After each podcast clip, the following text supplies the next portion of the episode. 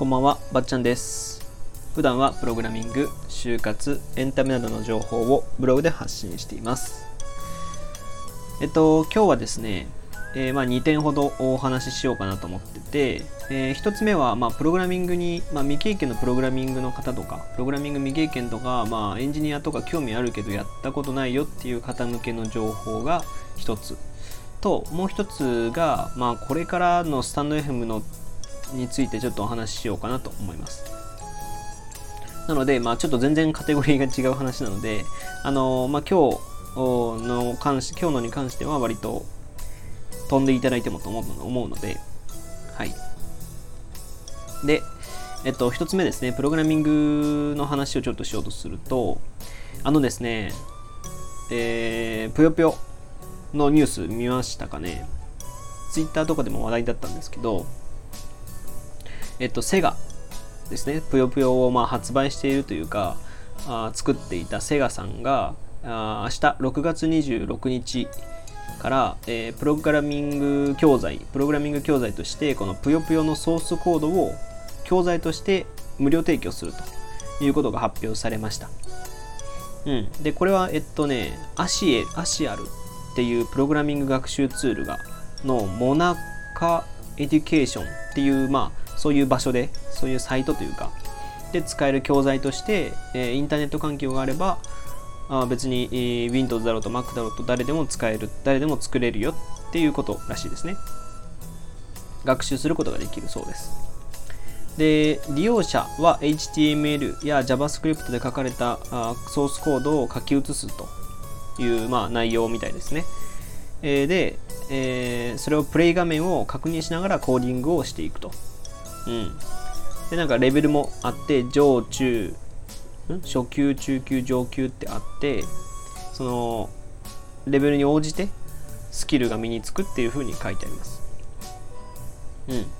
えっと、まあ、えっと、プログラミング学ぶ人とかね、ウェブ系のプログラミングっていうと、HTML、CSS っていうのから始まって、次 JavaScript っていう流れ、まあ、基本なので、これはまあよく言われてるものなので、ぜひですね、プログラミング興味なかったなっていう人がいたら、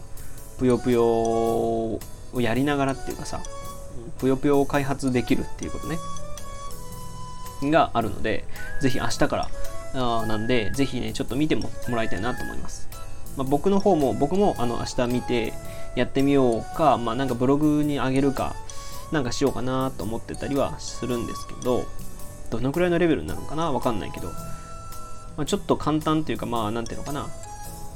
ブログでも上げれるレベルだったら上げようかなと思います。で、えっと、これまでもね、テトリスとか割と発売されてたんですよ。そのぷよぷよが公式でやるってことはなかなかなかったんだけど、これまでまあそのプログラミング教材を販売している書籍とか、うん、書籍とかはあったんですけど、そういうのってパズルゲームとして取り入れられてたのがテトリスとか、まあ、ぷよぷよとまでは言わないけど、パズドラみたいなやつとか、そういうものがこう、その HTML とか CSS のその初級編の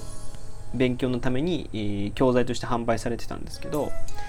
今回ぷよぷよっていうね公式が言ってるから多分これからどんどんぷよぷよの教材っていうのは増えていくだろうなっていうふうには思いますしまあこれ無料でできるんだったらね、まあ、教材もいらないしみたいな、まあ、書き写す場所になってくるからちょっと説明はないかもしれないけどどうなんだろう説明あるのかわかんないけどまあねついに本物が来たなっていう感じですね。うん、でまあだからプログラミングあんま興味あったけどちょっとやる気がなとかっていう人はぷよぷよできるからね。自分で作ってぷよぷよができるって考えたらまあいいんじゃないかなと。学びながら遊べるみたいな。感じがいいと思うんでぜひねやってもらいたいと思います。はい。これが一つ目ですね、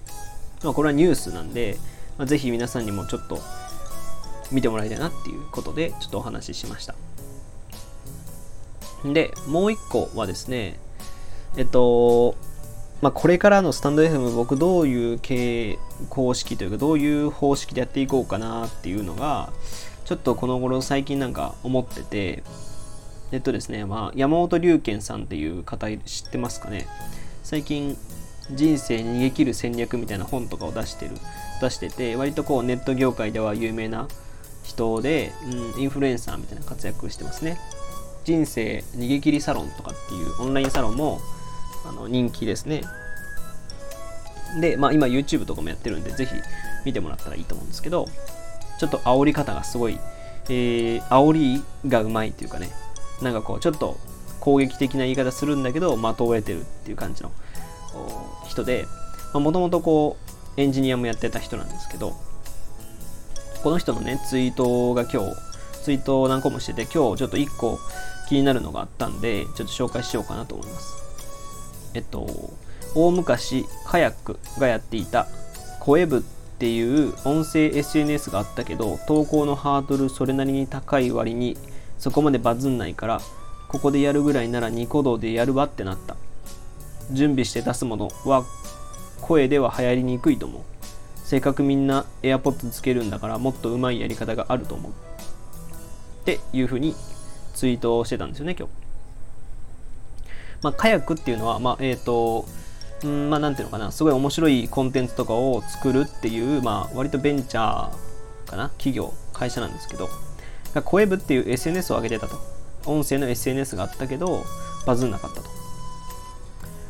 うん。まあ、これは、ちょっと、今のスタンド FM の状態とちょっと似てるかなっていうふうには思ってて、音声、ね、SNS はあったけど、投稿のハードルが高い。それにしてもなおかつバズんない。で、まあ、ここでやるぐらいならニコ動でやるわとか、まあ、YouTube でやるわっていうことでね。で準備して出すもので声は流行りにくいと思うっていうね。うんなんかそれはちょっと思いましたよね。でこれ聞いた時になんかスタンド F もそうだなと僕は思ってしまってその23ヶ月いるわけじゃないですか僕も。いるんだけどそのバズってる人ってそういないなっていうふうに思っててなんか腹減りさんとかね腹が減る人は腹が減るだっけラジオさんとかも頑張ってはいらっしゃるんですけどその、まあ、コツコツ集めていくっていう感じですよね。で、まあ、コミュニティ化してるっていうそういう状態を作り出すことによって、まあ、人気になっていくっていうのが、まあ、このスタンド FM の何ていうのかな今んとこいい形かなっていうふうに思ってるんですよ。でオンラインサロンとはまた違う形じゃないですか、まあ、無料でできるしその確実に参加しているっていう意識もないなんかねそこがねちょっと微妙なところだなって思ってまして。で別に用意準備して出すものとして声は声では流行りにくいと思うっていうふうに龍賢さんは言ってらっしゃるんですけど、まあ、もちろんみんなその声のこの SNS を準備して出しているわけじゃないとは思うんですけど。とはいえなんか何かしら今日何喋ろうかなっていうのは考えながら多分生活してたり生配信とかもね生配信とはいえどなんかこう今日こういうことがあったんだっていうのを喋りたいとかねあると思うんですけど、まあ、これだと確かに流行りにくいよなっていうのは思ったりするんですよね。うんなんかただぼーっと聞くんだったらその AirPods とかをつけるわけじゃない気がするんですよ。その BGM として聞くのであればうんなんかこう面白い人とかそのもっと違うやり方がある気がするんですよね。生配信とか僕のこういう収録とかっていうのは AirPods つけて聞くかっていう立場じゃない感じがしてて友達というかねこの SNS のえーと、スタンド FM っていう SNS 上でつながってる人の話を聞きたいっていう感じがあってじゃあそれを BGM として聞いてるかっていうとなんかそうでもなくて。だから自分が聞きたいものを聞いてしまってるっていう、まあ、YouTube と見方は同じなんですけど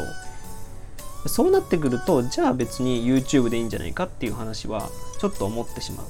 部分でしてえっとだからまあ面白いコンテンツを上げてるそうな人のものは僕は聞くけどそれ以外の人は基本的に聞かないしまあこういうやり方が僕だけではないとは思うんですけどね、うん、だからなんかね何のためにスタンド FM やってるんだろうだっていう不安はちょっと出てきちゃってうんなんかここで一緒に喋れるとかだったらまたちょっと話は別なんですけどコラボ収録っていうのもやっぱお互いねコラボ収録っていう形になってしまうから生配信とかの方がまだ楽しいしコラボ生配信とかができればもっと楽しくなるんですけど、うん。で、毎日喋るってなると、その、毎日何かしらインプットしてアウトプットしなきゃいけないっていう、それもなおかつ10分ぐらい喋るってなるとね、割と重いんですよ。うん、だから、ちょっとね、だから僕的には、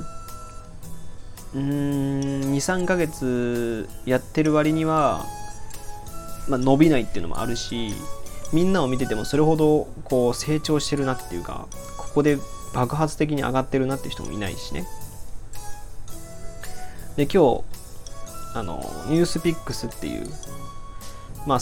なんていうのかな。まあ、公式の、なんて言えばいいんだろう。ニュースを、んなんか議論するというか、これからのキャリアだったり、え、これからの未来について語るそういうサービスがあるんですけどその人たちが今スタンド FM の今日からですねスタンド FM に入ってきたんですよねでスタンド FM でニュースピックスっていうチャンネルができてて、まあ、そこではこうキャリアだったり働き方だったりあのなんかいいコンテンツの生み方とかねそういうことを喋ってると思うんですけど喋ると思うんですけどそういう人たちが参入してくる中で僕たちがやり続けててこれは価値があるのかなってちょっと思っちゃうんですよね。うん。で個人として人気になるっていうのもないしね。だからちょっとまあとりあえずですよ。とりあえずまあ僕はつまり言いたいのはとりあえず一回軽く離れようかなと思ってます。スタンド FM を。まあ離れると言ってもまあまあ、毎日配信してるんですけどこれを2日に1回とか3日に1回とかっていうレベルに変えて喋ろうかなとか思ったりしてます。圧倒的にインプット量が足りないし僕の場合は。僕が普段何やってるかっていうとブログとかプログラミングをやってしまっているのでなんかこう皆さんに向けて喋れるようなことがないというかねプログラミングのこういうことがあってこういうエラーが起きてってみんな聞いてもね分かんないと思うしそれをみんなに向けて喋るっていうのも伝わりづらい部分があるんですよね。うん、でこういう毎日送ってるもんだからそのうんなんかこう喋ることも毎日ないんですよなかなか。でニュースになっちゃったりするんでこれはねなんかうーんちょっと見切りをつけた方がいいなというふうに思ってます。だったら、まあ、プログラミングとかブログをもっと頑張って、プログラミングして、それをブログに上げてっていう方がいいのかなっていうふうには個人的に思っちゃってます。はい。なので、まあ、多分、えーと、今月の最後の、今月の振り返りっていう部分でも言うとは思うんですけど、あの、なんていうのかな、毎月、振り返りはする中で、多分、今月の振り返りする中で、来月ぐらいからは毎日配信をやめて、まあ、2、3日に1回配信にして、なおかつ、まあ、生配信多めで、でもって、生配信は不定期でたくさんやるっていう、できる限りやるっていう考え方でいこうかなと思ったりしてますね。うん。そんぐらいかな、今日喋ることはね。というわけでまあね、その、いろいろ変わっていくこともあると思うんですけど、まあ、これからも応援してもらえるとと思います。はい。というわけで、今回はですね、まあ、プログラミング、まあ、ぷよぷよの話かな。ぷよぷよの話と、えー、スタンド FM についてお話ししてきました。はい。えー、他にもですね、Twitter やバッチャンネルというブログでも発信しているので、そちらもご覧ください。それではまた次回お会いしましょう。ばっちゃんでした。